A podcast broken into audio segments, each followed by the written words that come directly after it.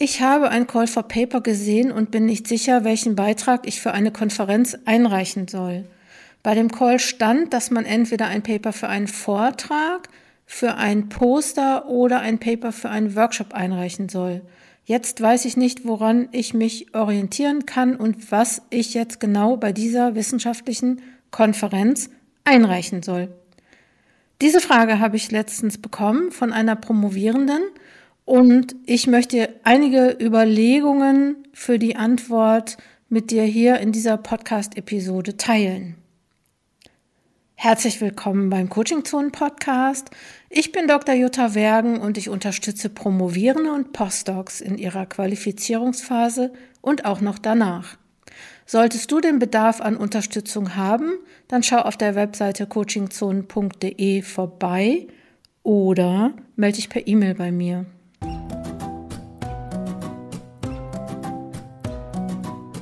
Zunächst ein paar Worte, was bei Coaching-Zonen gerade los ist.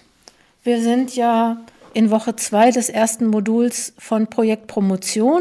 Das ist ja unser zwölf Wochen Programm, Online-Programm für Promovierende. Das weißt du wahrscheinlich schon. Und wir sind jetzt in Woche zwei und es gibt einen richtig genialen Workshop, der findet am Donnerstag statt zum Thema Ziele und Handlungen. Dabei geht es darum nicht, äh, oder es geht nicht darum, wie man Ziele formuliert. Das haben wir schon gemacht, das ist ja auch gar nicht so schwer, sondern darum, wie man die Ziele jetzt integriert in die Handlung, in die Haltung. Und ich freue mich sehr auf den Workshop, denn da passiert immer ganz viel. Und ähm, für uns als Coach und Trainerin ist es natürlich immer ganz richtig gut zu sehen, was denn da alles schon passiert, schon in Woche zwei.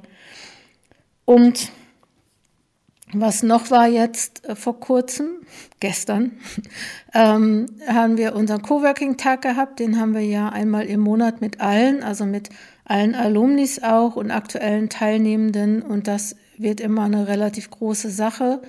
Und das ist immer schön auch, ähm, die Person wieder zu treffen und so herauszufinden, wie es denen geht. Und ähm, was natürlich auch noch bei diesem ähm, Coworking-Tag stattfindet, ist, die fachliche Vernetzung. Ne? So man hat jetzt vielleicht auch genügend Leute in verschiedenen Disziplinen, die die Möglichkeit haben, auch sich fachlich zu ver vernetzen.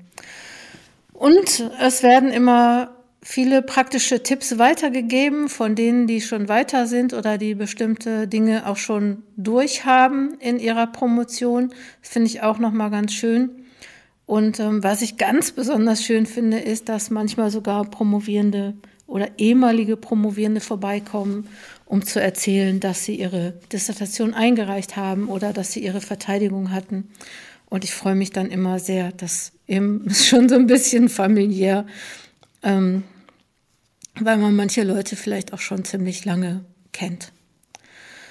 Gestern haben wir noch eine schöne Rückmeldung auch bekommen. Ähm, das will ich euch gerne noch kurz vorlesen. Und zwar ähm, haben wir im Chat die Rückmeldung bekommen. Danke an alle für die Schreibgemeinschaft und großes Dankeschön an dich, Jutta, und an dich, Christine, für euer total verlässliches monatliches Angebot, alle Impulse, eure jahrelange Geduld mit uns, für eure erfrischende Art und für all eure Unterstützung und die vielen positiven Energien in diesem Raum. Ich fühle mich immer bei euch willkommen und das tut gut. Ja, und es war eine schöne Rückmeldung. Da haben wir uns auch sehr gefreut. Vielen Dank nochmal.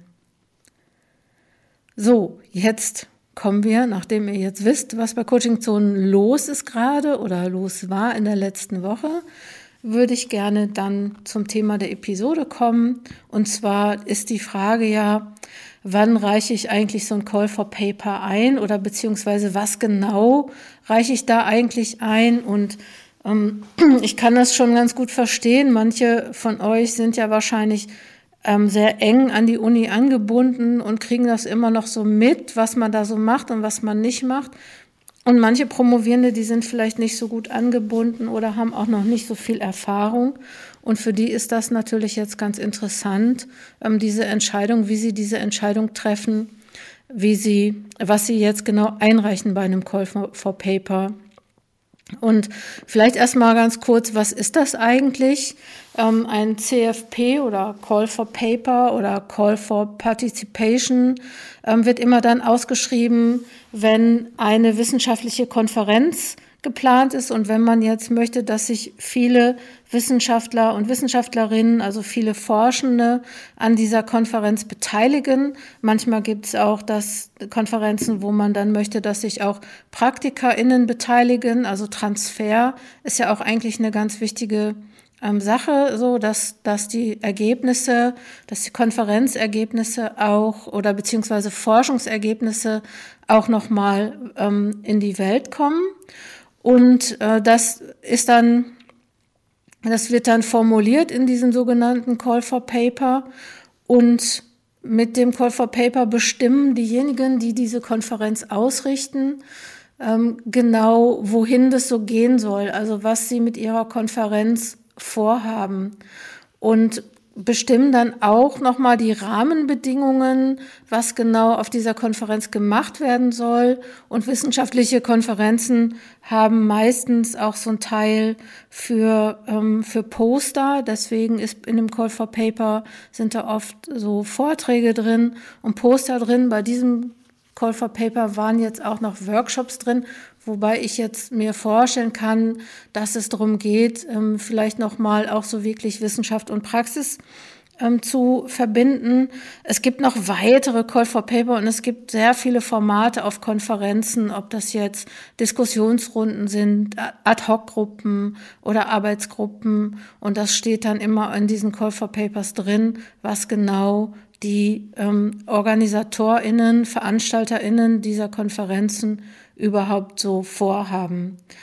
Und das geht dann so, dass man dann sozusagen bis zu einer bestimmten Frist, also die ist dann auch angegeben in dem Call for Paper, dass man bis zu einer bestimmten Frist etwas einreicht und äh, also ein, ein Abstract über das, was man vorhat, einreicht. Und dann wird ähm, in dem Veranstalterinnenkreis entschieden, ähm, wer jetzt bei dieser, also welche Themen dann noch mit auf die Konferenz sollen und wer da ähm, was machen kann oder machen darf, wer da vortragen soll, wer da Keynote, das wird meistens nicht ausgeschrieben, das wird dann bestimmt, wer dann die Keynote hält zu Beginn der Konferenz oder auch zu Beginn eines jeden Tages, also die den Impuls sozusagen gibt, nochmal ähm, vielleicht nochmal übergeordnet. Und das geht dann so weiter, dass entweder wirklich die Veranstalter, Veranstalterinnen diese Konferenz dann, also diese Paper dann annehmen und sagen, ja, du kannst bei uns präsentieren. Natürlich gibt es auch Call for Paper für Zeitschriften. Auch da ähm, wird, werden ähm, ähm, Abstract angenommen oder aber auch abgelehnt.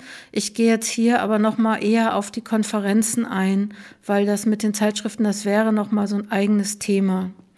Trotzdem ist jetzt auf den Konferenzen das manchmal aber auch schon so, dass diese Beiträge, die Abstract, ähm, gereviewt werden, also dass geprüft wird, dass begutachtet wird, wer ähm, da wirklich kommen soll. Oder ähm, da gibt's dann ähm, ähm, eine Blind Review oder auch eine Double Blind Review. Also entweder kennen die GutachterInnen die Personen, die die Abstract eingereicht haben, oder aber ähm, die kennen sie nicht. Also das ist dann Double Blind, niemand ähm, kennt die. Und dann wird halt entschieden, also entweder so oder aber auch im Kreis der Veranstalter, Veranstalterin wird entschieden, okay, diese Person kommt dann jetzt zur Konferenz und dann bekommt ihr das okay. Und dann wird, ähm, könnt ihr euch dann nochmal vorbereiten auf den Vortrag oder das, das Poster erstellen oder auch den Workshop konzipieren. Wo erfährt man eigentlich von diesen Call for Papers? Diese Call for Papers werden meist, meistens auf ähm, Webseiten ausgeschrieben äh, von, von Hochschulen oder aber auch von Fachgesellschaften, also da, wo die Konferenzen gemacht werden, ähm, da, äh, wo die stattfinden, da wird es auch ausgeschrieben.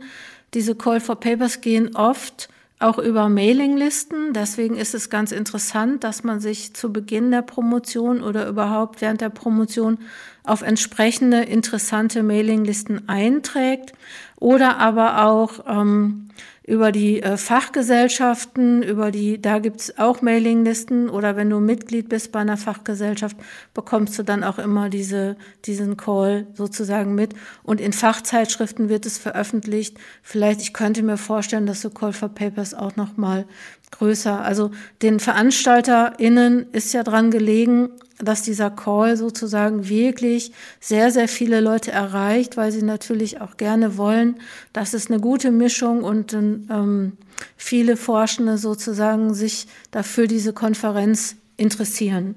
Also wichtig, ne? Ähm, trag dich auf Mailinglisten ein. Was vielleicht nochmal eine andere Idee ist, ähm, von Call for Papers zu erfahren, ist, wenn du ähm, beispielsweise einen Twitter-Account hast und den entsprechenden Leuten aus deiner ähm, Scientific Community folgst, bekommst du vielleicht auch nochmal mit, wo und wann eine Konferenz geplant ist. Und meistens sind Konferenzthemen ja auch schon lange vorher bekannt, dass man sich da auch bewerben kann. Und die Frage ist, wie kann man sich darauf bewerben? Da würde ich mal empfehlen, dass man wirklich ganz gut die Ausschreibung, also die Call for Papers durchliest, wie das Verfahren da ist und überlegen, ob man jetzt ähm, da reinpasst und ähm, auf diesem Call for Paper ist eigentlich vermerkt, wie genau dein Abstract, also das, was du einreichst, ähm, aussehen soll. Und ähm, da ist dann, geht's dann drum, welche Themen und Themenzuschnitte sind da eigentlich interessant, ähm, welche Fragen soll dein Beitrag bearbeiten, aber auch, ähm, wie lang das sein darf und vor allen Dingen auch, wie lang das Abstract sein darf. Und da musst du unbedingt darauf achten, dass du das dann wirklich auch einhältst, was da verlangt wird.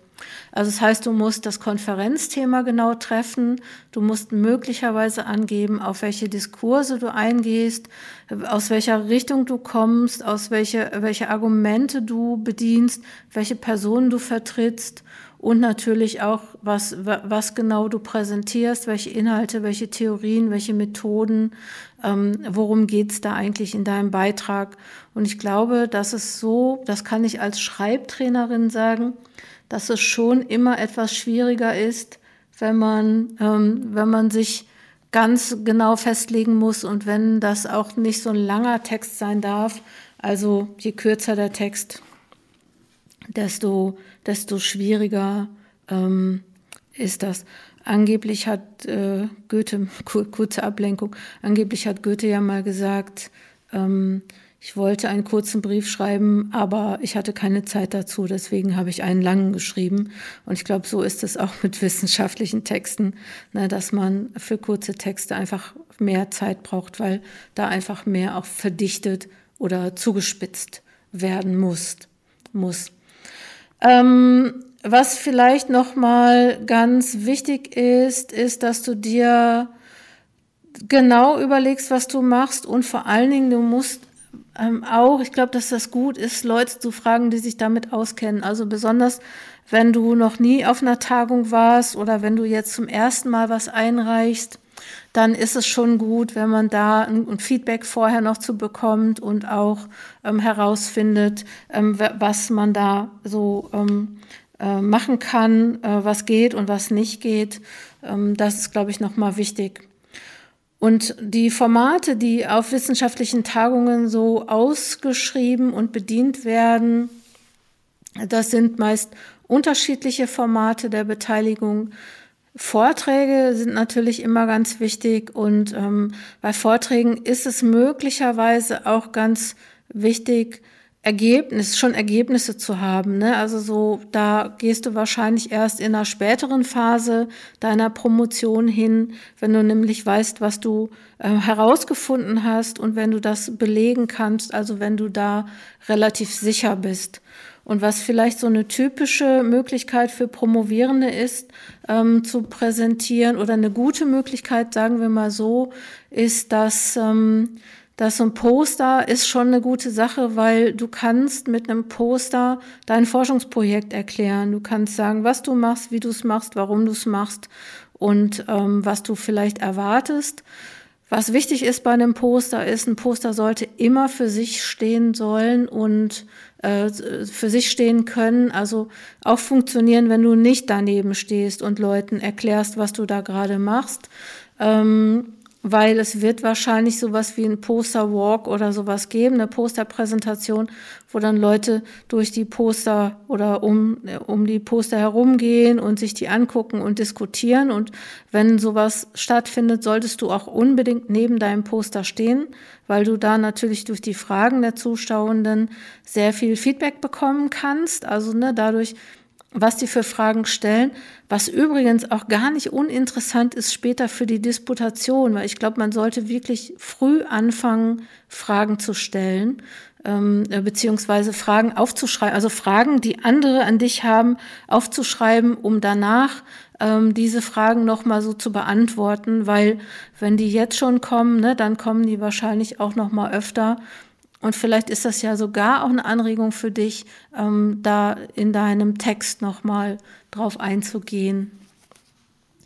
Ähm, was natürlich auch ähm, auf Konferenzen schon mal angeboten wird, je nachdem, welche Konferenz das ist. Und das war ja auch auf dieser Konferenz, die diese promovierende Person jetzt besuchen wollte. Ähm, das sind dann schon mal so Workshops. Und da ist so die Frage genau, wer kommt zu diesen Workshops, also an wen, welches Ziel, welche Zielgruppe ähm, ist da mit gemeint mit dieser Konferenz, weil besonders wenn da so Praktiker und Praktikerinnen kommen, ähm, dann geht es wahrscheinlich bei den Workshops schon um Anwendung auch. Also wie kannst du das, was du herausgefunden hast, in praktischen Beispielen ähm, rüberbringen oder aber auch ähm, wie ähm, kannst du einen Workshop nutzen, ähm, neue oder weitere Ergebnisse zu bekommen. Also was genau ähm, wird da bei dieser Konferenz verlangt und wozu, wo, wofür sind diese Workshops gut? Und an diesem, ähm, an diesem Paper, was da sozusagen ähm, äh, an dieser Ausschreibung äh, für so ein Paper, da würde ich dann einfach immer ähm, entlang schauen, was genau mache ich oder welche, ähm, was genau reiche ich da ein. Immer, immer absprechen mit Leuten, die sich damit auskennen. Das ist, glaube ich, schon ziemlich gut. Also so, sonst machst du dir viel Arbeit, die nicht hätte sein müssen. Ne? Also so, wenn dein Poster abgelehnt wird oder dein Beitrag abgelehnt wird, dann ist das vielleicht gar nicht so schlimm. Aber du hast dir einfach viel Arbeit gemacht und das müsste vielleicht nicht sein. Und wenn du jetzt, ne, nach welchen Kriterien war ja die Frage, wie entscheide ich das denn jetzt? Und ähm, du musst halt einfach gucken, so du entscheidest das natürlich danach. Erstens, wie passt dein Thema zum, zur, zur Tagung, zum Kongress, ähm, zur Konferenz? Also wie passt du da hin und auch in welcher Phase der Promotion bist du eigentlich? Und ähm, du solltest vielleicht sogar herausfinden, ob das generell vorgesehen ist, dass bei dieser Tagung Promovierende einen Vortrag einreichen, weil manchmal ist das gar nicht so vorgesehen. Also da musst du noch mal gut aufpassen und sprich unbedingt mit deiner Promotionsbetreuung oder wenn du da vielleicht keine gute Promotionsbetreuung hast oder sagst, ich weiß nicht genau, ich möchte das vielleicht erst auf einer anderen Ebene besprechen, dann bespricht es mit Leuten, die schon mal auf Konferenzen waren, beziehungsweise wissenschaftlichen Mitarbeiterinnen, Mitarbeitern, beispielsweise mit Postdocs, ähm, was du da ähm, wie du das, was du da machen sollst, was die dir empfehlen. Du entscheidest das im, am Ende immer selbst. Ne? Also so, du musst nicht fragen, was soll ich tun, ne? weil du triffst die Entscheidung, aber vielleicht ist es gut, auch Feedback ähm, auf diese Frage zu bekommen. Ähm, ja. Was du noch ähm, gucken solltest, ist, ähm, ob du ähm, also bei einem Poster, ne, also du, du könntest überlegen, möchtest, also die Frage ist ja, was willst du? Ne? Willst du ähm, dein, deine, ähm, deine Erkenntnisse diskutieren und prüfen? Dann ist ein Vortrag natürlich gut, auch wenn du da ähm, äh, das um, um die Ohren gehauen bekommst, aber ne, du wirst dadurch besser ähm, oder kannst da nochmal dann auch überarbeiten, bevor du die Dissertation beispielsweise einreichst. Und ähm, wenn du dein Forschungsprojekt vorstellen möchtest, dann ist natürlich ähm, auch so ein Poster gut, weil du dann ja auch Feedback, also du kommst mit diesem, mit dieser Vorstellung in die Welt und kannst dann aber auch Feedback bekommen und Fragen sozusagen ähm, nutzen, um dich dann ähm, weiterzuentwickeln. Und ähm, ne, die Frage ist so, möchtest du deinen Forschungs, möchtest du einen Überblick über dein Forschungsprojekt geben? Und ähm, vielleicht auch noch mal wo geht's eigentlich hin für dich nach der Promotion? Auch gar nicht so uninteressant, das schon mitzudenken. Das ist vielleicht am Anfang noch nicht so ähm, noch nicht so relevant, aber später ist schon auch gut, einen Vortrag beispielsweise oder einen Beitrag auf einer ähm, wissenschaftlichen Konferenz zu haben, um dann möglicherweise auch noch mal ähm, äh, zu, zu, darüber zu publizieren, also ne, ein bisschen Synergieeffekte ähm, zu zu nutzen. Und ähm, wenn du sagst, so ich bin eher die Praktikerin, der Praktiker, dann ist so ein Workshop vielleicht gar nicht schlecht. Ähm, das wird dir vielleicht dann auch etwas leichter fallen, als, ähm, als einen Vortrag zu halten. Was ich sagen will, drück dich aber auch nicht vor einem Vortrag. Wenn du einen Vortrag halten könntest, dann mach das ruhig. Ähm, interessant ist einfach auch zu gucken, wie viel Zeit hast du zur Verfügung. Ne? Also kannst du, äh, wie schaffst du das mit der Vorbereitung? Da, wie leicht fällt dir ein Vortrag, wie leicht fällt dir ein Poster oder auch ein Konzept für einen Workshop? Hast du vielleicht schon etwas in der Schublade? Vielleicht noch zwei Dinge. Ähm, das eine äh, will ich einfach nochmal wiederholen. Ich glaube, ich habe es schon zweimal gesagt, aber hol dir Feedback auf jeden Fall. Lass dich beraten von anderen. Ähm, und das andere ist, dass du vielleicht auch gucken könntest, ob es auf dieser Konferenz einen Slot für NachwuchswissenschaftlerInnen gibt. Also sag, sagt man mit so Nachwuchs, ne, ähm, dass immer so ein Tag ist, wo der sogenannte wissenschaftliche Nachwuchs, wir können auch sagen, äh, Menschen in der Qualifizierungsphase oder in der äh, wissenschaftlichen Qualifizierungsphase, das hört sich nicht ganz so ähm, wie Nachwuchs an. Ähm, vielleicht gibt es da auch extra einen Slot für Promovierende und Postdocs. Ähm, dann solltest du vielleicht versuchen, auch da zunächst erstmal hinzugehen. Also wenn das deine erste Konferenz ist, würde ich dir das auch total empfehlen, wenn du noch nicht so oft auf Konferenzen warst. Und ähm, ich denke mal, du wirst dir du wirst die Erfahrung, was du machen kannst auf den Konferenzen und wie du das machst und was genau du da ähm, bei diesem Call for Paper ähm, einreichst, ähm, das wirst du so mit der Zeit herausbekommen und vielleicht hilft es auch so ein bisschen auch eine Bauchentscheidung zu machen, ähm, ne, zu treffen und zu sagen, okay, ähm, ich mache jetzt erstmal ein Poster und ähm, ne, das ist vielleicht, ich glaube auch, dass all, egal was du machst, ob du einen Workshop machst, ein Poster oder auch einen Vortrag, es wird dich sicher in deiner Promotion weiterbringen, auch wenn es dich Zeit kostet. Aber es ist gar nicht mal so schlecht, da mal auf den Punkt zu kommen oder das mal so aufzubereiten, dass man es anderen erklärt, anderen erzählt, äh, anderen zeigt. Ich glaube, das ist eine gute Sache, mit dem eigenen Forschungsprojekt auch rauszugehen. Also, und das ist natürlich karrieretechnisch auch total wichtig. So, das waren meine Antworten zu dem Thema. Ich hoffe, dass du das, dass du davon ähm, etwas profitieren konntest, dass du Ideen hast. Wenn du weitere Ideen hast, es gibt einen Blogbeitrag auch zu diesem Podcast, zu dieser Podcast-Episode. Wenn du weitere Ideen hast und sagst, da hast du einen Aspekt noch nicht berücksichtigt, dann schreib mir sehr gerne. Ich ergänze den Blogbeitrag auf jeden Fall. Den Podcast kann ich jetzt nicht ergänzen, der steht jetzt einmal.